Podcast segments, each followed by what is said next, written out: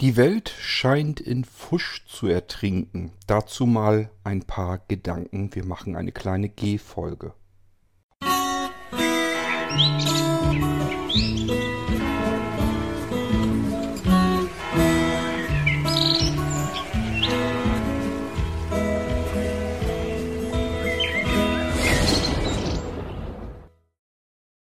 Heute ist irgendwie ein Tag, an dem mir ständig Pfusch unterkommt. Und da habe ich gedacht, ich muss mal, glaube ich, eine Folge dazu machen.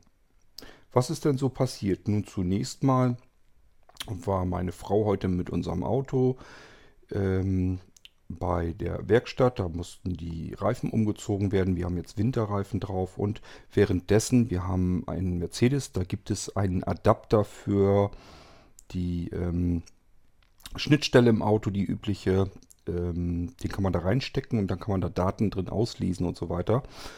Ja, das Ding nennt sich bei Mercedes eben Mercedes Me, grauenvoller Name, davon mal abgesehen. Und da war sie eben hin, hat diesen Adapter sich ähm, dort ins Auto reinstecken lassen. Sie hatte mein iPhone mit und dann habe ich da die App soweit vorbereitet, Account registriert und so weiter.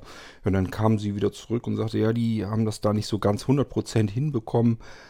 Ähm, wir hoffen jetzt, dass äh, mehr oder weniger, dass ich das dann noch hinkriegen würde. Dann habe ich mich erstmal ins Auto gesetzt, habe den Adapter in Gang gesetzt. Hm, da werden mehrere Schritte abgeprüft. Es wird auch überall beschrieben, was abgeprüft wird.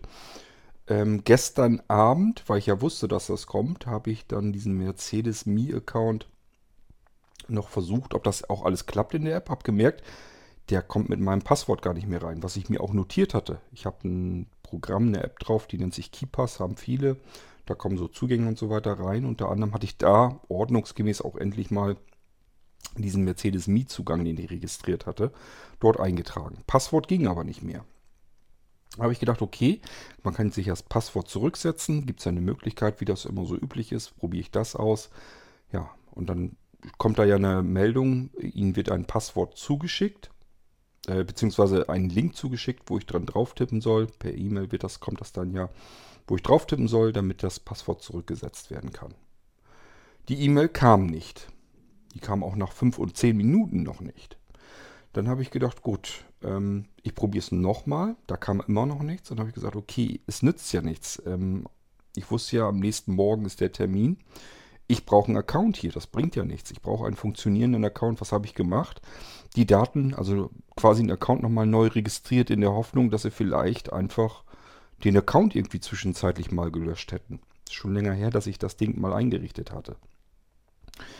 Ähm, dann habe ich das alles soweit abgeschlossen und dann kommt natürlich die Meldung, äh, der Account existiert schon. Also, die Daten sind gespeichert, ich kann das Passwort nicht ändern, die App kann nicht funktionieren, weil das Passwort angeblich nicht stimmt.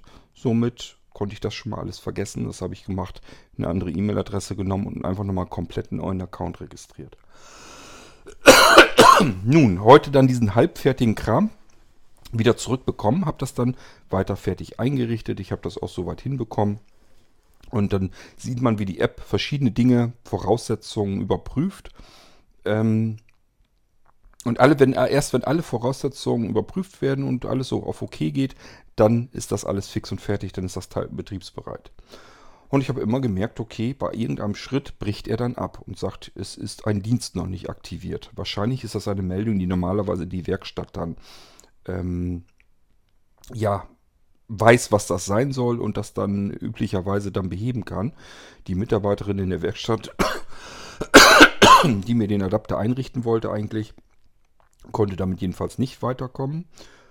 Und somit habe ich weiter herumgefuhrwerkt, so lange, bis ich irgendwo dann herausgefunden hatte, dass ich auf ganz andere Schaltflächen muss und da waren noch verschiedene Dienste. Dann habe ich gemerkt, okay, ich muss den Adapter erst noch äh, aktivieren. Und dann ging das auch so durch. Dann zwischendurch kamen aber auch mal wieder Meldungen, dass der Dienst im Moment nicht abrufbar wäre, dass die Server nicht funktionieren würden und man soll es später nochmal versuchen. Also das klappte alles nicht reibungslos. Und ich habe mich so erinnert, ich denke manchmal so, dass ein, dass man, wenn man etwas Neues kauft und es ist ein bisschen komplexer, man braucht einen Account, das ganze Gerät muss mit dem Account irgendwie ähm, zusammengebracht werden und so weiter, ist euch das schon mal aufgefallen? Das ist doch in ganz vielen Fällen, meiner Meinung nach in viel zu vielen Fällen, etwas holprig. Das ist nie so, dass man sagt, oh, das flutschte jetzt mal richtig so. Das ging wie eine Eins durch. Ich finde, das ist relativ selten. Ich muss das immer wieder und ganz oft machen und habe ganz oft das Gefühl, das ist einfach nicht das, was man eigentlich haben möchte. Das könnte schöner gehen, das könnte eleganter gehen. In dem Fall von Mercedes Me zum Beispiel musste ich mit Anjas Hilfe, ich selber konnte es nicht mehr ablesen, sicherlich fünf oder sechs Mal, weil er zwischen jedem einzelnen Schritt immer wieder ein neues Bild anzeigte, ähm, diese äh, Capture Codes abtippen. Ihr kennt das sicherlich auch, wenn man irgendwo was registrieren will, dann wird einem ein Bild angezeigt, sehr erschwert, wo Namen und Zahl, äh, Buchstaben und Zahlen und so weiter drin stehen. Das muss man dann abtippen. Das war bei dieser ganzen Geschichte auch so. Aber nicht nur einmal, sondern wirklich zwischen jedem Schritt, wenn ich den wieder neu irgendwie was weitergehen wollte, abspeichern wollte, musste ich erneut dieses dämliche Bild wieder abtippen. Anja hatte dann geguckt, das ist auch für Sehne nicht immer 100% super abzulesen. Das heißt, da waren auch ein, zwei Sachen drin, wo einfach der Code falsch drin war, weil Anja ihn auch nicht richtig ablesen konnte. Das ist doch alles etwas, was man eigentlich nicht haben will. Das ist aber nicht der Grund, weswegen ich diese Sendung hier mache. Ich wollte euch bloß mal so mit auflisten, wo mir heute alleine Fusch begegnet ist. Dann ähm, kam heute Nachmittag ähm, ein Päckchen. Da war drinne das Jahrbuch der DBSV. Ähm, das ist ja diese Dachgesellschaft der Sehbehinderten und ähm, Blindenvereine. Die machen wohl jedes Jahr ein Jahrbuch. Hatten mich auch gefragt, ob ich einen Artikel beisteuern könnte. Habe ich natürlich gemacht, ist ja kein Problem, kann ich ja tun. Und äh, da fragen die auch jede Menge Daten ab. Unter anderem natürlich meinen Namen, ähm, wollen so ein bisschen Lebenslauf wissen, ähm, suchen, wollen dann ein Foto dabei haben. So, und das sollte irgendwo alles in dieses Jahrbuch mit rein. Was mir da erstmal begegnet ist, ich bekam eine Rückfrage, ob ich den Artikel irgendwie mehr persönlicher machen kann, also aus meinen persönlichen Erlebnissen heraus schildern da war ich schon das erste Mal äußerst perplex, denn ich habe ihn genauso geschrieben. Der war sehr persönlich. Ich habe genau geschrieben, wie ich. Ähm, es geht da hauptsächlich um Streamingdienste und so weiter, also Napster und Co. Spotify, was wir heute so benutzen, wie ich da reingegangen bin, wie ich das heute alles nutze, diese Medien, also mit Echo-Geräten und mit meinen Sonos-Anlagen und so weiter und so fort am Smartphone. Das habe ich alles mit in diesem Artikel untergebracht.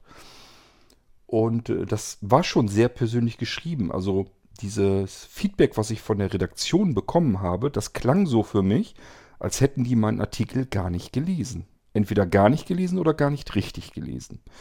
Da habe ich also zurückgeantwortet, dass ich ähm, nicht ganz verstehen kann, warum diese Nachfrage kommt. Ähm, meiner Meinung nach hätte ich doch alles genau so geschrieben, wie sie es jetzt gefordert hätten. Also was sie jetzt nochmal geändert haben wollten.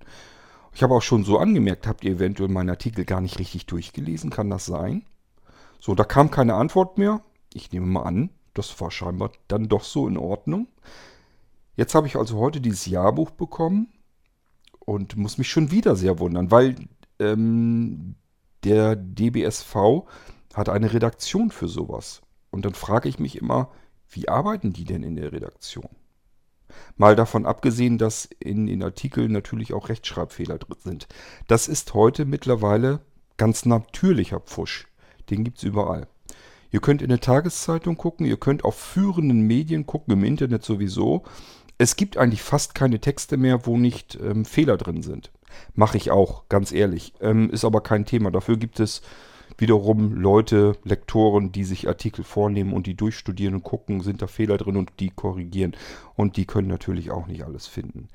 Allerdings muss ich auch dazu sagen, wenn das kleine Redaktionen sind, die da nicht von leben, ist das für mich eine andere Geschichte, als wenn das eine professionelle Redaktion ist. Also ich finde, solche Redaktionen wie beispielsweise für die FAZ oder für die Süddeutsche oder Spiegel und so weiter, da darf das eigentlich fast gar nicht mehr passieren.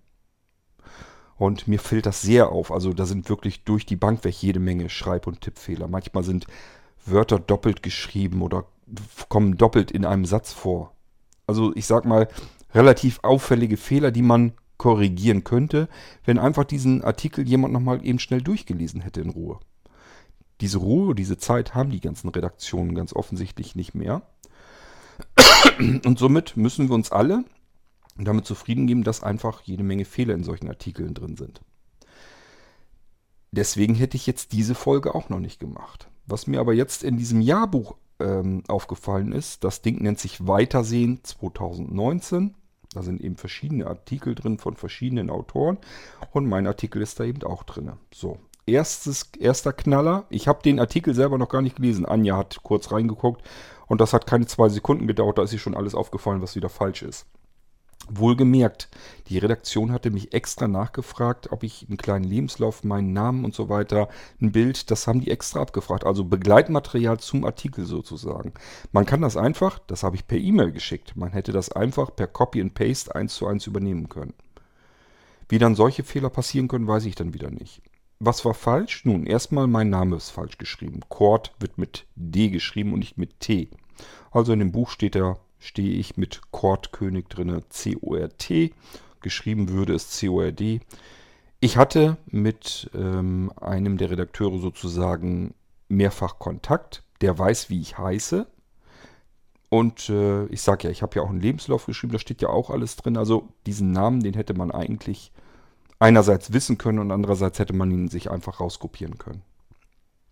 Dann steht drin, dass ich Initiator der Blinzeln-Plattform bin. Das liegt daran, weil ich es auch so in den Lebenslauf mit reingeschrieben hatte. Ist ja nicht ganz unwichtig. Ähm, ja, wenn, man, wenn ich über das schreibe, was ich gemacht habe in meinem Leben, dann gehört Blinzeln da definitiv natürlich mit rein. Also habe ich das mit eingetragen, steht da auch drin. Und dann steht da eben drin, dass die Webseite erreichbar wäre über www.blinzeln.de. So, und da habe ich dann wieder gedacht, was machen die denn da? Gucken die eigentlich da rein? Die wollen von mir einerseits Begleitmaterial haben, was ja auch wieder Arbeit bedeutet. Ich stecke da ja wieder Zeit und Arbeit rein. Kann das aber verstehen, wenn die diese Begleit, dieses Begleitmaterial irgendwie dafür nehmen wollen, um mich besser zu, um die Autoren alle zu beschreiben. Also steht halt zu jedem Autoren, wo der herkommt, was der macht und so weiter. wenn die das ähm, extra anfordern, warum benutzen sie das Material nicht? Denn ich habe mit Sicherheit nicht geschrieben www.blinzeln.de. Unsere Homepage ist erreichbar über www.blinzeln.org. Das ist also der zweite Fehler in diesem Artikel. Ich selbst habe mir, wie gesagt, noch gar nicht durchgelesen. Ich fürchte fast, wenn ich jetzt mir den Artikel durchlese, dass ich da noch jede Menge Fehler noch finde. Einerseits die, die ich vielleicht selber reingemacht habe, wo eben normalerweise ein Lektorat dafür zuständig ist, die Fehler rauszudonnern. Wer weiß, vielleicht haben die sogar da noch eigene Fehler dazu reingeknallt. Ich wär, würde dann glatt eben vergleichen, ob die Fehler schon in dem Text drin waren, die, den ich abgegeben habe. Aber ich könnte es mir gut vorstellen. Problem an dieser ganzen Geschichte ist nicht, dass die meinen Namen falsch geschrieben haben. Auch nicht, dass es nicht blinzeln.de, sondern blinzeln.org heißt. Mein Problem, was ich in solchen Momenten immer habe, ist dann immer, wenn die bei dem bisschen, also Anja hat das Buch 30 Sekunden in der Hand und hat schon zwei eigentlich gravierende Fehler drin gefunden. In nur meinem Artikel. Dann frage ich mich, was passiert, wenn man das Buch jetzt von vorn bis hinten durchliest, sich mehr Zeit lässt. Wie viele Fehler sind da eigentlich drinne? Ich muss ja damit rechnen, dass das nicht nur bei meinem Artikel so ist, sondern bei allen anderen auch. Wie viel kann man auf ein Jahrbuch, mit dem man sich etwas mehr Zeit nimmt, mit dem man sich etwas mehr Arbeit macht, mehr Mühe gibt, als mit zum Beispiel einem monatlich erscheinenden Magazin. Ein Magazin, das vielleicht einmal im Monat oder so erscheint oder Newsletter oder sowas, das sind alles ähm, Texte, die liest man einmalig eben schnell durch und dann schmeißt man es weg. Das ist normalerweise üblich, typisch. Auch wie eine Tageszeitung oder so. Eine Tageszeitung blätter ich rein, lese da einmal durch und dann kommt die weg. Kommt ins Altpapier. Das passiert mit Zeitschriften für gewöhnlich auch so. Also ja, man hat auch schon mal Zeitschriften sich gehortet, gesammelt und die dann sogar in Schubern richtig reingepackt und dann irgendwie wirklich gesammelt. Ich sag mal, das machen manche mit teuren Gartenzeitschriften so. Das kenne ich auch alles. Aber es gibt halt eine Menge Zeitschriften, wo man sich sagt, das lese ich mir jetzt durch. Wenn ich das fertig habe, kommt es weg. So. Wenn ich ein Buch habe, ein Jahrbuch, dann habe ich mir damit mehr Zeit genommen. Das ist etwas, ein Buch schmeißt man normalerweise nicht einfach so weg, sondern das packt man sich vielleicht wirklich irgendwo ins Regal. Und deswegen sollte man sich meiner Ansicht nach mit einem Buch etwas mehr Mühe geben als mit einer Zeitschrift. Wenn ich solch ein Buch in die Hand nehme und mir fallen innerhalb weniger Sekunden schon gleich zwei massive Fehler auf, die gar nicht hätten sein müssen, denn ich habe das Material bekommen, ich weiß, was da drin steht. Ich hätte es nur herauskopieren und dort wieder einfügen müssen und dann hätte ich den, das Ding fertig gehabt, hätte ich das so in den Druck geben können. Korrekt. Stattdessen ist, äh, sind da schon Fehler drin. Und dann frage ich mich halt, wenn in diesem bisschen, was ich jetzt geguckt habe, wenn schon da mehrere Fehler drin sind, wie viele Fehler sind dann insgesamt in dem ganzen Buch verteilt? Das, ähm, ja, senkt einfach das Vertrauen in die, in die Echtheit sozusagen dieses Buches. Also, ich muss ja damit rechnen, dass andere Autoren gar nicht so heißen, wie es da drin steht. Dass da Kontaktadressen oder Internetadressen auftauchen, die gar nicht stimmen. Ich finde das ein bisschen schade und es ist eigentlich ist es Pfusch. Also wenn ich eine Redaktion wirklich habe für sowas, dann gehe ich davon aus, diese Redaktion, die arbeitet dann auch wieder wie eine Redaktion. Und da sind Redakteure drin, die geben sich wenigstens ein bisschen Mühe, das halbwegs vernünftig, ordentlich hinzukriegen. Das ist deren Job. Ja. Und ich muss sagen, äh, Job verfehlt in solch ein bisschen Text schon gleich massive Fehler reinzudonnern, das ist eigentlich, ja, das ist Fusch. Deswegen diese Folge mit meinem Gedankengang. Und es ist Fusch, der mir überall wieder begegnet, den ich überall bemerke.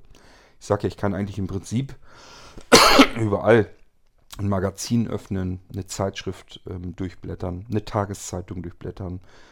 Ähm, sogar wenn Angebote so gemacht werden. Überall sind wirklich Fehler drin, die einem auffallen würden, wenn man nur den Artikel einfach nochmal durchlesen würde. Ich sage ja, ich weiß, dass ich das auch mache, bloß äh, das mache ich halt in Dingen, wo ich weiß, das wird einmal durchgelesen, dann fliegt es weg. Newsletter zum Beispiel, da gebe ich mir überhaupt keine Mühe. Wenn da Fehler drin sind, dann sind da Fehler drin. Magazin, wenn wir das Blinzeln-Magazin wieder machen. Wenn da Fehler drin sind, sind da Fehler drin. Das ist etwas, das liest man einmal durch, dann kommt es weg. So, da können Fehler drin sein, ist nicht so schlimm. Wenn das Sachen sind, die in Druck gehen, finde ich, dann muss ich mir schon einmal ein bisschen mehr Mühe geben. Insbesondere dann, wenn ich eine Redaktion habe, die vielleicht sogar dafür bezahlt wird, dass sie Redaktion ist. Wenn das deren Hauptaufgabe ist, deren Job, dann habe ich ein ordentliches Produkt abzuliefern. Dann muss ich mir schon mal mehr Mühe geben. Und wenn ich dann auch noch ein Buch drucke, drucken lasse, dann finde ich, dann sollte man wirklich mehrmals durchgehen und gucken, ob das alles in Ordnung ist. Und vor allen Dingen, wenn ich solche Metadaten sammle, dann sehe ich doch zu, dass ich die eins zu eins übernehme und hau da nicht noch Fehler rein. Das ist nun vollkommen unnötig. Ja, das sind so meine Gedanken zum Fuschwerk. Heute war es mal wieder besonders schlimm. Heute ist es ist mir wieder an verschiedensten Stellen aufgefallen. Und ich dachte, da muss ich mal eben kurz eine G-Folge dazu machen. Vielleicht ist euch das auch aufgefallen. Und ähm, ich habe das Gefühl, es wird immer schlimmer. Das haben wir wahrscheinlich unserem schnelllebigen Leben und Internet zu verdanken. Dass man eben immer weniger Wert darauf legt, dass etwas ordentlich ist, dass etwas korrekt ist. Scheinbar hat alles eine viel kürzere Haltbarkeit und dadurch sagt man sich, okay, etwas, was ich vielleicht mir nächsten Monat gar nicht mehr mit dem Hintern zuerst angucke, da brauche ich mir eben auch keine Mühe mehr mitzugeben. Ich denke mal, das kommt dort her.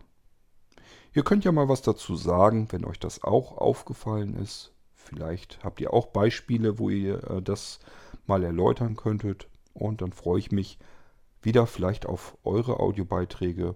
Ich wünsche euch an dieser Stelle viel Freude mit diesem Irgendwasser, der auch wieder nicht 100% gut geworden ist.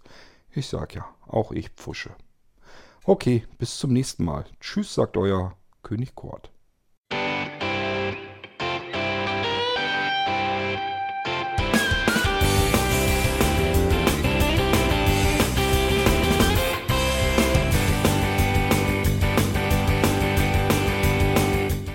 Das war Irgendwasser von Blinzeln. Wenn du uns kontaktieren möchtest, dann kannst du das gerne tun per E-Mail an podcast.blinzeln.org oder über unser Kontaktformular www.blinzeln.org. Blinzeln schreibt man in unserem Fall immer mit einem D in der Mitte. Wenn du möchtest, kannst du uns sehr gerne auch einen Audiobeitrag auf unseren Podcast Anrufbeantworter sprechen. Der hat in Deutschland die Telefonnummer 05165 439 461. Und wenn du uns aus dem Ausland anrufen möchtest, dann ersetze einfach die erste 0 gegen die 0049 für Deutschland. Wir bedanken uns für dein Interesse und freuen uns schon darauf, wenn du auch beim nächsten Mal wieder mit dabei bist.